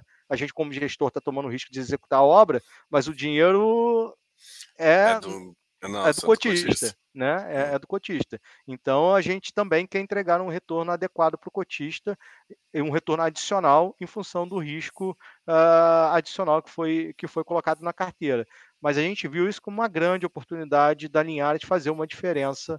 Uh, que é um papel dela, né? Fazer diferença. Acho que ela vem fazendo diferença, sendo constantemente despachada e cumprindo todos os despachos, e agora contribuir para uh, garantir a segurança energética do Brasil através desse, desse leilão de desse leilão emergencial. E aí, por exemplo, ela fica teoricamente com esse despacho é, recebendo isso até 2026. E depois. É dezembro 25. É, é dezembro 25. Dezembro então, 25. aí depois ela, ela fica. Ela pode vender isso no mercado de novo? Ela pode vender essa capacidade adicional Boa pergunta. Ela vai poder vender isso. Merchan, vamos dizer assim. Merchan é quando eu estou descontratado, não tenho nenhum contrato de longo prazo, posso vender energia para quem eu quiser. O meu custo de energia é mais caro, né? Eu não uhum. vendo energia igual a eólica, eu não vendo energia igual a solar. Mas eu posso também entrar em outros leilões, com leilões parecidos com o leilão de dezembro. Então pode acontecer sim. E aí Legal. pode ser novidade boa lá na frente. É, então assim, a grande questão é, o projeto, o, o, o, CAPEX ali, ele, ele, ele se fecha no, no, resultado melhorado de uma planta melhor, ainda com, com tudo considerado, você melhora, você entrega mais resultado e melhora tudo só com considerando até 2025. O que vier, você fica com uma planta melhor ainda, e você pode, lá alinhar e você pode ficar operando até 2044. 44. 44. 44. Então você fica ainda com, com um ativo com uma capacidade 17% maior, se não me engano, é isso? 17% maior, 17% maior. São mais quatro motores. A gente tem 20, tem mais quatro ou cinco, né? Porque a gente, na verdade, a nossa estratégia é, é o seguinte: a gente vendeu no leilão quatro motores, só que a gente vai gerar energia na base, como eu falei, né? Vai gerar energia 100% desde 22 até, dia 20, até 2025. Então a gente tem garantia a entrega dessa energia por todo esse tempo. Então como é que a gente garante isso? A gente vai botar um backup. E aí a gente está estudando a melhor forma de fazer esse backup. Ou a gente faz mais um motor, igual a esse que a gente, que a gente colocou, ou a gente ou vai menor. montar uma forma um pouquinho mais criativa de, de, de fazer esse backup, dependendo do, do que a gente entender que é necessidade. Porque o motor é muito novo, né? Você pensar o motor, se ele, ele gerando até dezembro 25, o tempo todo, ele vai ser menos rodado do que Linhares hoje. A planta mãe, é. né? Vamos dizer, os 204 megas. Então, um motor muito novo, é muito difícil. E o motor, quando gera na base, é... o nível de desgaste cai muito. Você não tem grandes variações de temperatura, você não tem liga e desliga, esse tipo de coisa operacionalmente é, é muito bom, entendeu? Então, para a turma que é engenheira aí, sabe isso melhor que eu. Não, legal. É, uma, uma, pergunta aqui que, que eu fiquei. Eu acho que o pessoal acaba entendendo aqui, o do Fiz Newspaper. é, vocês trabalham, por exemplo, você, você, implementou essa toda essa logística aí, e aí você já contrata tipo uma fiança bancária, um seguro, ou é o seguro? Porque eu acho que deve existir dois seguros, né? Acho que só para o pessoal entender. Existe um seguro de, de obra e depois um seguro de execução. São dois seguros normalmente separados, contratados em momentos separados, até porque tem custos totalmente diferentes. Eu aproveitar e falar um pouquinho disso. A gente vai, se você não se importar, a gente vai estender um pouquinho mais aqui. Já Vambora. deu uma hora e dez. Vambora. Pode? Vambora. Eu tenho um monte mais. Animada, um... vambora. então vamos continuar aqui. É, vamos falar de seguro. É, seguro, obviamente a gente contrata seguro de obra, é importante. É, o fornecedor de equipamentos, ele, a gente tem uma garantia né, da planta, como você compra um ar-condicionado, tem um ano de garantia, só para fazer um exemplo mais simples. Uhum. Né? Então ele garante, se der problema, eu compro o carro lá que tem meu ano de garantia. Se der problema no carro, eu deixo chave lá na, na, na concessionária, o cara tem que se virar lá, o custo que custar para resolver o problema do meu carro e me entregar o carro funcionando.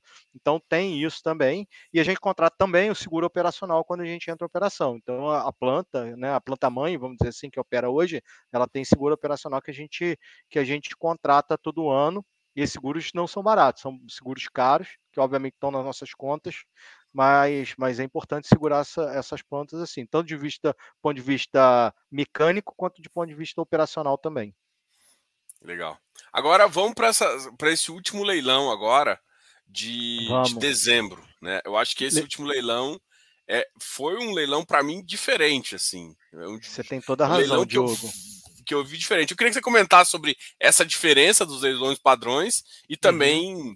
como que ele afeta é, o projeto, como é que ele afeta Linhares e a TIR o, o, e o retorno do, do, do, Esse leilão de dezembro, ele está no ambiente da modernização do setor elétrico. Né? É, a gente está falando no setor elétrico hoje de desconectar é, energia de potência, ou lastro de energia.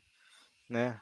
Então, o que, que eu, eu vou tentar. É, é, é, um negócio um pouco complicado, mas eu vou tentar trazer um pouco mais de, de luz para esse negócio. Porque energia, o Brasil hoje até tem. Se você olhar, as distribuidoras estão, estão super contratadas em energia, uh, a demanda, né, por causa de Covid, uma série de coisas, o próprio crescimento do PIB não estão indicando, a caiu, então eles têm muito, muito mais energia uh, contratada que eles precisam vender para nós consumidores. Uh, mas o que, que falta? Potência. Né? Falta você entrar com alguma carga adicional em, em, em determinados momentos. Falta uma potência para você garantir uh, quando a eólica de repente cai e você precisa sustentar uh, o sistema, esse tipo de coisa. Então, na, no âmbito da modernização do setor elétrico, eles criaram um arcabouço técnico, muito técnico, uh, para desconectar a questão do lastro da energia. E esse é o leilão que está um pouco. É, é, a derivada, é a primeira iniciativa uh, que está pautada em toda essa discussão. Uh, então, como é que veio esse, esse leilão? Primeiro do tipo, né? Ele é um leilão de reserva, é, é um leilão de potência, em que o empreendedor fica com energia. Né? Então, no final das contas, é o seguinte: o que eu vendi é eu vendi a usina tá lá para o ONS, que é o operador do sistema, demandar a minha potência a hora que eu quiser. Eu preciso garantir aquela disponibilidade de potência. É o lastro, é o seguro, é a garantia. A energia ela vai ser, se eu for chamado a comparecer, ela vai ser recompensada por alguma coisa, ou por um preço de mercado de curto prazo mais elevado, que vai ser reembolsado uh, pelo, própria, pelo, pelo próprio consumidor de uma forma geral, ou se o meu custo de geração para essa potência e que vai energia junto no final das contas, porque isso eu não, na, fisicamente não consigo separar, uh, eu tenho que ser remunerado de alguma maneira, isso vai ser pago por todos os consumidores, sejam ele do mercado cativo ou sejam ele do mercado livre. Isso é uma mudança muito importante, porque o, o que você, o que tem acontecido muito, principalmente com a com a questão de renovável e, e, e o desenvolvimento do mercado livre, só o, só o consumidor do mercado cativo paga todas essas tarifas. Né? Sai da nossa conta de luz que a gente não pode ir lá e comprar numa mesa de energia nossa energia. Então, acaba pesando muito no bolso do consumidor uh, cativo. E essa modernização do setor elétrico, ela vai fazer de uma certa forma que todos os consumidores que de alguma forma consumam energia paguem um pedaço dessa conta. Isso tende a longo prazo baratear um pouco esse custo de energia para o consumidor cativo. Então isso é, isso é bem bacana. É, é uma iniciativa nova, é um leilão diferente. A gente teve que aprender muito para participar de, desse leilão. Tem algumas coisas que a gente vai ter que desenvolver nos próximos anos, que muda muito, principalmente em termos operacionais, porque o operador ele pode me chamar, né? Hoje, por exemplo, Linhares, só para fazer o, o, exemplo, o operador tem que me avisar hoje para eu gerar um energia dia, daqui a dias, 60 né? dias. Linhares é 60 dias. Então eu já sei se Linhares está despachada para frente. E todo mundo consegue saber também se você for olhar lá no site do ANS, porque é pública essa informação. Então fica uma dica aí para a turma que quiser acompanhar os despachos de Linhares olhando para frente, já dá para saber via o site da ONS quanto para frente de 60 dias de hoje se Linhares está despachado ou não. E isso acontece semana a semana. No caso do leilão de potência, vai ser diário às vezes intraday. Então, a, a, flexibilidade operativa desse negócio vai ser muito diferente. Né? Só que o que, que é a beleza desse leilão? É porque para motor isso é muito bom, que o motor aguenta você desligar e ligar. Imagina uma turbina de ciclo combinado, que você tem vapor, tem caldeira, para você aproveita o vapor ela não consegue. Uma usina de turbina, ela demora horas para ela chegar na capacidade máxima de geração dela. O motor, cara, você ligou, em minutos ele está gerando no talo. Como o gerador do prédio. Os motores de Linhares são iguaizinhos os geradores. Só que ao invés de ser um geradorzinho, que, que nossos prédios até são grandes os geradores, é um gerador gigantesco. Né? Então são vários geradores gigantescos, no nosso caso são 20, aumentando para 24, que vão fazer esse trabalho de entrar e sair rapidamente para contribuir nessa potência. Então, obviamente, se você for olhar de receita fixa, né, que é o importante lá para essas, essas plantas, até uma receita fixa mais elevada uh, do que até a gente tem hoje em Linhares, mas ela é uma receita fixa elevada porque você vai ter que pagar uma infraestrutura de gás muito mais cara. Porque hoje em dia, como eu tenho 60 dias para avisar meu fornecedor de gás, para ele injetar o gás para gerar energia na Linhares, eu vou ter que avisar o cara no mesmo dia ou no dia anterior. Então vai custar muito mais para ele disponibilizar esse gás para mim. Então ele vai me cobrar por isso. Assim como é. eu tenho a minha receita fixa, ele vai me cobrar uma receita fixa também é. para deixar o gás disponível para mim. Assim, é, curiosidade minha, porque assim, eu, eu eu já eu conheço algumas UTS, tá? Eu já trabalhei em uma UTE. E na que a gente que, que a gente vinha, como ele despachava em um dia, o despacho dela, ele, um, dois dias, uma semana, né? Previu uma semana, era um despacho bem rápido, uma das mais rápidas. Eles tinham um reservatório de um dia. Eles colocavam aqueles cilindros assim para que o fornecedor, se o fornecedor, ele trabalhava um 100% online o fornecedor, mas ele tinha um reservatório criaram um reservatório de algumas de alguns dias assim, um, não sei se era um dia e tal, para trabalhar. Lá em Ares, pelo que eu tava, pelo que você tinha comentado assim, é direto, né? Não tem esse micro reservatório. Vai, é, é, possível começar a criar essas coisas? É uma, é uma das uma coisas ideia? que a gente tem estudado. É uma ideia, Diogo. Eu acho que uma das coisas que a gente discutiu muito pré-leilão é qual a nossa estrutura de operação lá para frente, né? É, e uma das coisas que a gente tem considerado nos nossos números como é que a gente vai fazer esse armazenamento? Eu vou pagar para o meu fornecedor de gás ou eu vou fazer isso dentro de casa? Então, é um negócio. A, a vantagem é que a gente tem quatro anos para desenhar a melhor maneira. Até isso, a, o, a lei do gás que veio, que vai mudar todo o mercado de gás, os próprios, própria venda dos, dos gasodutos de transporte da Petrobras para iniciativa privada vai mudar muito essa dinâmica. A chegada de novos fornecedores de molécula no Brasil também vai afetar isso. Então, sim, o nosso, a nossa estratégia foi não, uma, não bater martelo nesse momento, foi pensar em todas as alternativas, entender o impacto e o custo de cada uma delas e decidir na hora que a gente achar que é o melhor momento, como que a gente vai no melhor momento e no prazo que a gente consiga entregar a nossa potência lá na frente, o que, que é mais interessante para a gente fazer. Então pode ter, pode passar por pagar o fornecedor, pode passar por ter um, um barco num porto com, com estoque, pode ter um estoque dentro da usina, pode ter uma série de coisas. Então é verdade. Hoje em dia, a gente tem, né, em outros fundos geridos pela gente, a gente tem termoelétrica a óleo.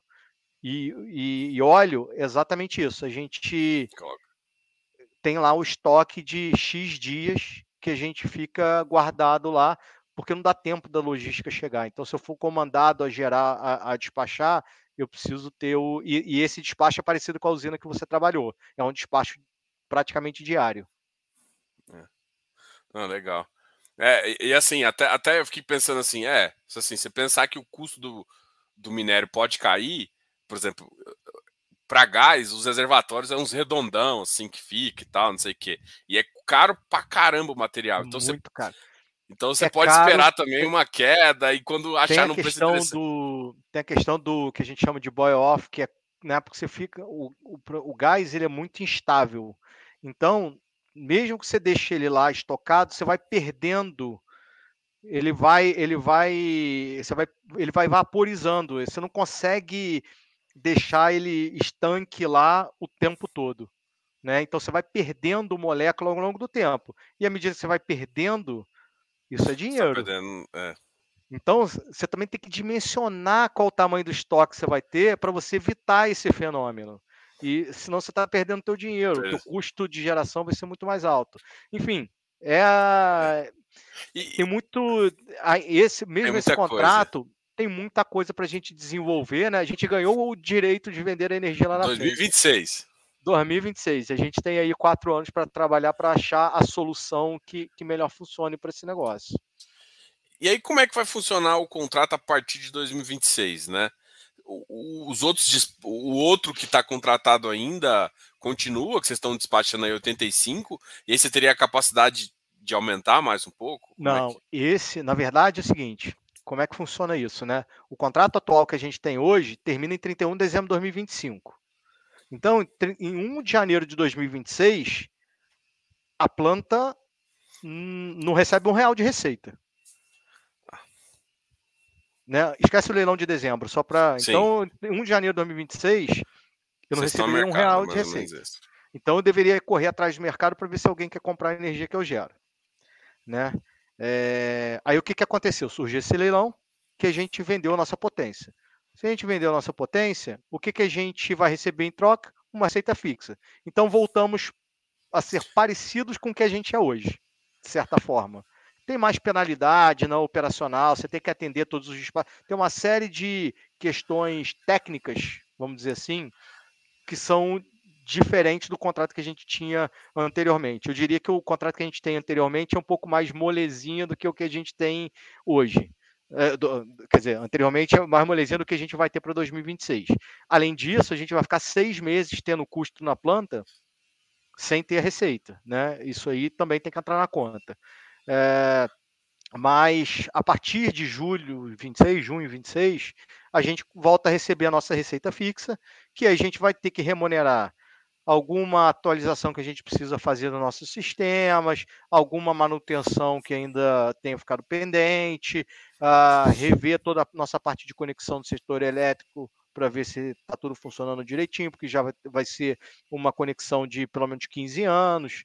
Uh, vamos ter que negociar com o nosso fornecedor de, de combustível toda essa questão da disponibilidade, né? se ele vai querer receber uma remuneração para garantir o gás no minuto que a gente precisar.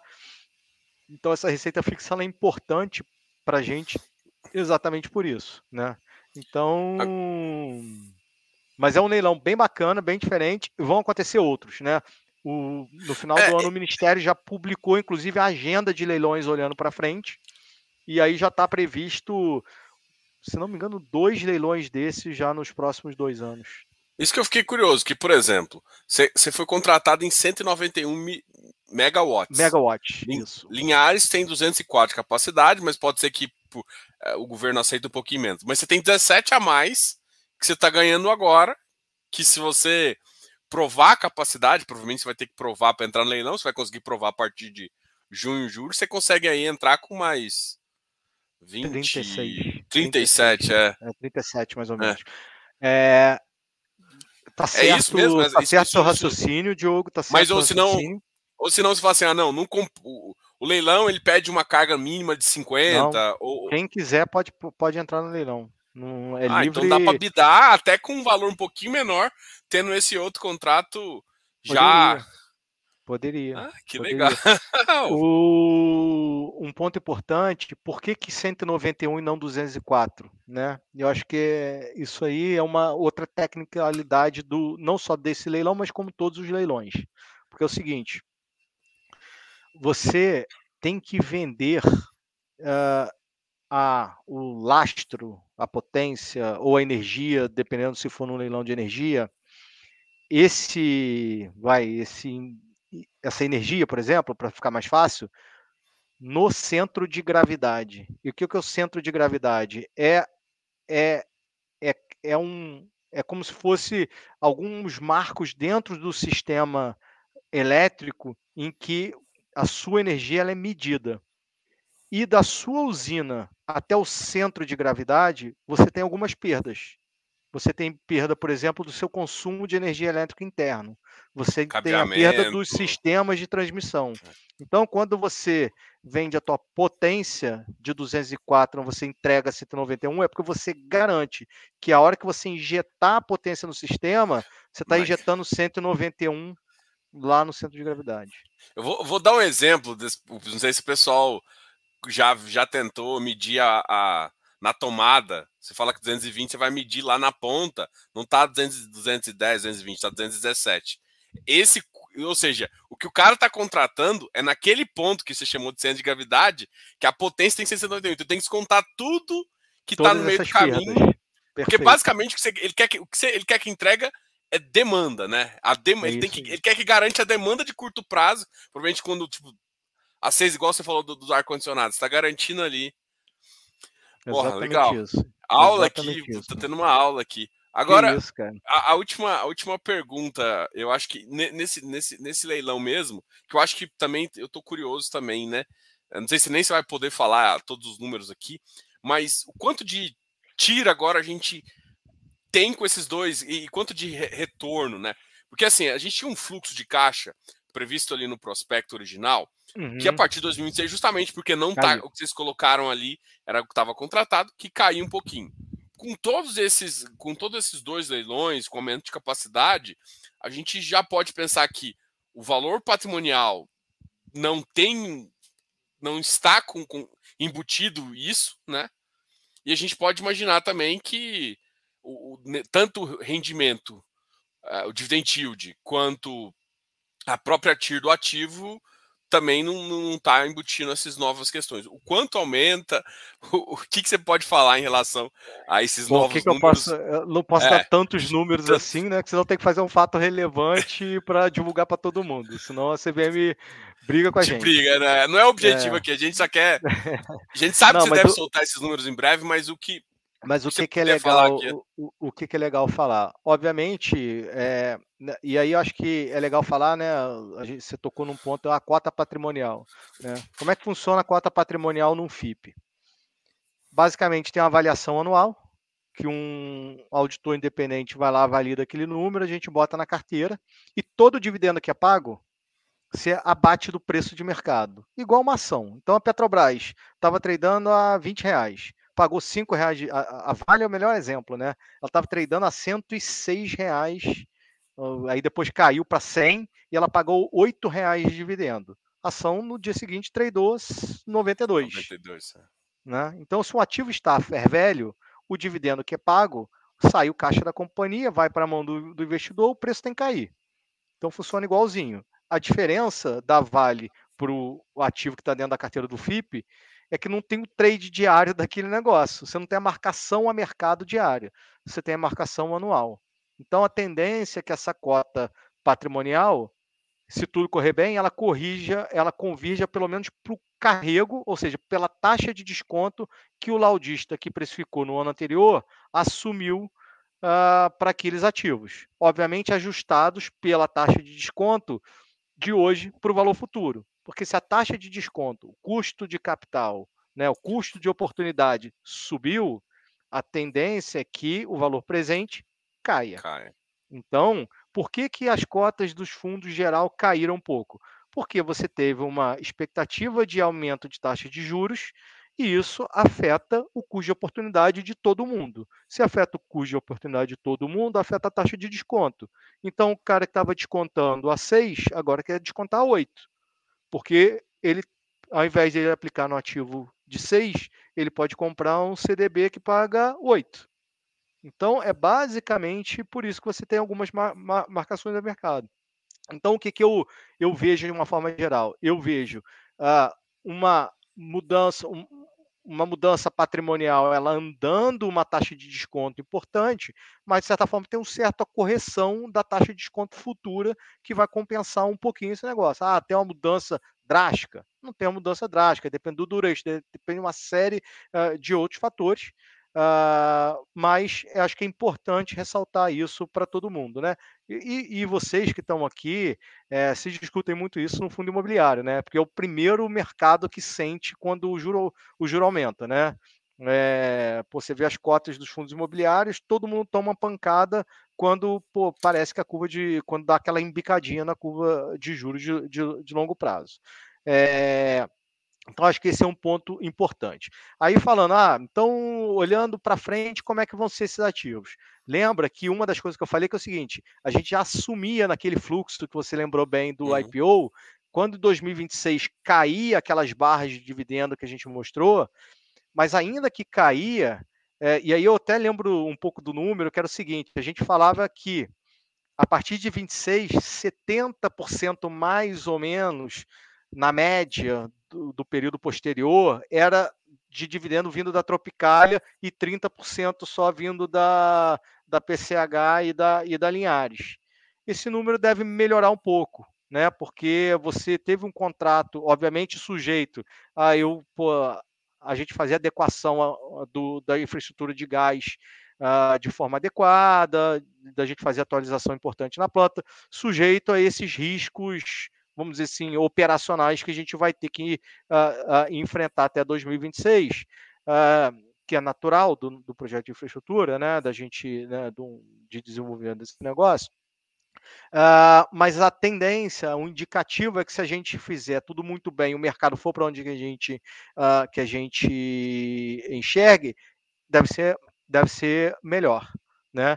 E, obviamente, até 2025, aquele dividendo que a gente botou uh, na época do IPO, também deve ser melhor, melhor, porque a gente entrou no leilão emergencial que vai gerar mais dividendo, obviamente depois da gente pagar os investimentos e pagar uh, e, e, e, pagar todos o, né, os investimentos, o endividamento que a gente assumiu para fazer a remuneração. Então, a expectativa é de que aquele, aquelas barras, de uma forma geral, elas tenham crescido. Né? Não, legal. Então, acho que é, é um pouco da, do caminho aí é. que a gente vê para o BDIV. Tinha só uma pergunta de começo, é que assim, no regulamento dele, além de energia, né, inclusive energias renováveis que ele pode ter, é, ele também está como se ele pudesse colocar para água e saneamento. E ele está com um prazo de 30 anos, se eu estiver falando errado, você fala, e eles são prorrogáveis por mais 30 anos, você pode prorrogar. Qual Isso. que é? Se vocês pensam em talvez virar um fundo pra, de prazo indeterminado e ficar comprando outros projetos? Ou talvez o foco desse seria manter é, em energia uh, e talvez um outro produto? Como é que vocês enxergam essa, essa possibilidade de água saneamento dentro desse fundo? O Diogo, isso é uma. O fundo pode fazer, né? Porque o fundo, quando a gente qualificou ele, a gente botou ele que ele pode fazer todos os setores aprovados pelo, pelo que a 578 determina como característica de FIPE, que é, a, é energia, transporte, saneamento, irrigação não, não é cabível, né? Mas então a gente pode. O que, que a gente vê? BDIV, lembrando lá na nossa conversa inicial, nosso objetivo é gerar dividendo constante. Então, tem determinados setores é, que eles têm, ou a maturidade que eles estão hoje, eles não permitem a gente, até poderia permitir se a gente fizer uma estrutura de capital né, diferenciada, mas eles não permitem a gente botar os ativos dentro do fundo porque a gente vai contra o que a gente está falando, que é distribuir dividendo. Então, por exemplo, vou tentar pegar um, um ativo que não tem no FIPE, de saneamento. O que, que é uh, o, né, o processo das privatizações e das concessões no setor de saneamento? A contrapartida é você fazer um grande investimento para expandir o atendimento de água o atendimento de tratamento de esgoto. Então você vai ter que fazer um investimento muito alto para daqui a uns anos você coletar os dividendos. Pô, isso não casa muito com o que a gente quer para o BDIV. Porque eu gostaria, pelo menos até agora, de ter dividendos recorrentemente para o BDIV. Ah, pô, mas e se você conseguir um emergencial, ao invés de 5 anos, de 10 anos, e aí você bota um ativo de saneamento que vai gerar menos dividendo, mas você compensa sei lá, na composição do portfólio pode fazer sentido. Mas hoje a gente não vê é, esse tipo de ativo eh, participando. Por exemplo, outro que é, que é legal de, de né, que é um ativo que você pensaria óbvio para entrar num fundo desse, rodovia, né? Pô, pega a rodovia lá, tá lá por 30 anos, pô, bota num fundo de 30 anos. E aí, só fazendo parênteses, a gente botou 30 mais 30, porque na discussão com os nossos coordenadores, é, à época eles tinham alguma dúvida de que prazo determinado poderia não voar e tal, e a gente botou 60 anos, porque 60 anos é praticamente evergreen, né? Mas a tendência é que a gente possa em algum momento alterar o regulamento desse fundo e deixar por prazo indeterminado aí esse fundo mesmo, né? Mas voltando à questão da rodovia, pô, então por que a gente não bota rodovia? Porque rodovia tem um detalhe, tráfego. Eu não consigo projetar esse negócio. Olha a receita que eu tenho em Tropicalia. É uma RAP que está determinada, tem revisões, mas as revisões são minúsculas. Né? minúsculas. Olha o que eu tenho em Linhares. Né? Eu recebo lá minha receita fixa. Como que eu vou botar um ativo que no ano seguinte pode ter um Covid, todo mundo ter que ficar em casa e não ir para a estrada? E aí não pagar o pedágio. E aí como é que eu fico? Então, a gente tem alguma dificuldade em botar ativos que tirem a previsibilidade, a nossa previsibilidade do fluxo, porque eu não vou conseguir passar para frente essa previsibilidade. Então, um pouco essa forma de a gente ver. Tem, tem estruturas de capital que vão permitir a gente ter esse ativo no, no fundo? Tem. Podemos pensar nelas? Podemos. Já tentamos? Já tentamos. Mas ainda não encaixou. Aí teve essa mudança toda do, do cenário do mercado, taxa de juro abriu, e, e, acontece uma dinâmica que acho que, para tirar um pouco a ansiedade dos investidores, é o seguinte: pô, mas os FIPs já pararam de investir o mercado líquido ele ajustou, ou seja, o juro de longo prazo subiu, a bolsa caiu, o dólar aumentou. Só que se eu for falar com o empreendedor Secundário, não. O, empreendedor privado ainda está na cabeça que ele quer IPCA mais 7 no projeto dele, IPCA mais 6,5. Sim, não tem isso, eu não pago isso, porque meu fundo trade hoje no, no, né, no, no laudo lá que o cara fez, se você corrigir pelo carrega, ele trade IPCA mais 8 ah, com os projetos de dois dígitos, ele rende um pouquinho acima de. Né, ele rende dois dígitos. Beleza. Seja lá qual esses dois dígitos forem. Como é que eu vou botar um ativo que rende IPCA mais 6 dentro do fundo que está rendendo IPCA mais 8 ou mais que isso? Não faz sentido. Pô, meu investidor que é dono dessa, desse projeto, pô, não vai gostar de ser diluído a esse. Ah, se eu achar um projeto IPCA mais 20, Pô, beleza, aí a gente bota IPCA mais 20 aqui dentro que pô, todo mundo vai ficar feliz. Entendeu? Esse é um pouco da dinâmica. E eu acho que todos os FIPs passaram um pouco disso. Um pouco por isso. É... Mas é cíclico. Eu acho que a gente vai ter um ano difícil, de eleição, muita volatilidade. Mas a tendência é que, que o tempo vai passando, o privado vá uh, digerindo esse negócio. E aí os preços vão acomodando e aí esse negócio vai ter uma certa, convergência, uma certa convergência. Não, legal, essa visão sua de mercado foi espetacular, assim. Um ótimo overview, não só do, do, do BDIV, mas também do mercado como um todo. Queria agradecer demais você, Rodrigo, por participar aqui dessa, dessa aula aqui de, de, do BDIV, também essa aula de FIPE. Obrigado, vou deixar você falar as últimas palavras e eu acho que, pô, a gente está aqui a uma hora e quarenta, nem parece. E de qualquer forma, muito obrigado mesmo. Quando o papo é bom, o negócio vai, né, Diogo? É, vai. Você, é eu falei assim, você deixou eu continuar? Falei, rapaz, eu quero escutar aqui, vamos perguntar aqui. Tem um monte é de pergunta aqui que o pessoal tá fazendo, eu tô ignorando. Eu falei, não, deixa eu, deixa eu ser prioritário. Pô, vou marcar, depois a gente marca a próxima live para atacar a gente marca a próxima. É e, é, e é bom quando tem muita pergunta. Exatamente, deixa um gostinho de quero mais para todo mundo, né? É, não, mas tá é isso. Eu acho que aqui. minhas palavras finais eh, são essas, cara. Assim, primeiro, te agradecer de novo pelo espaço, pela conversa. Eu acho que essas conversas são sempre boas. Né? Quanto mais a gente falar do que a gente faz, do, do da nossa visão, de como é que funciona o setor, mais gente vai estar interessada em investir com a gente, não só nos nossos fundos, mas no, com o mercado como um todo. Acho que a nossa missão, o nosso sonho grande, gestores de FIP, é, é fazer que o mercado se desenvolva, seja tão grande quanto o mercado de fundo imobiliário, por exemplo, é hoje, né? É, e acho que você, com seu canal, com seus parceiros, contribui muito para isso. Então a gente está sempre com o maior prazer aqui de bater esse papo, de conversar com vocês.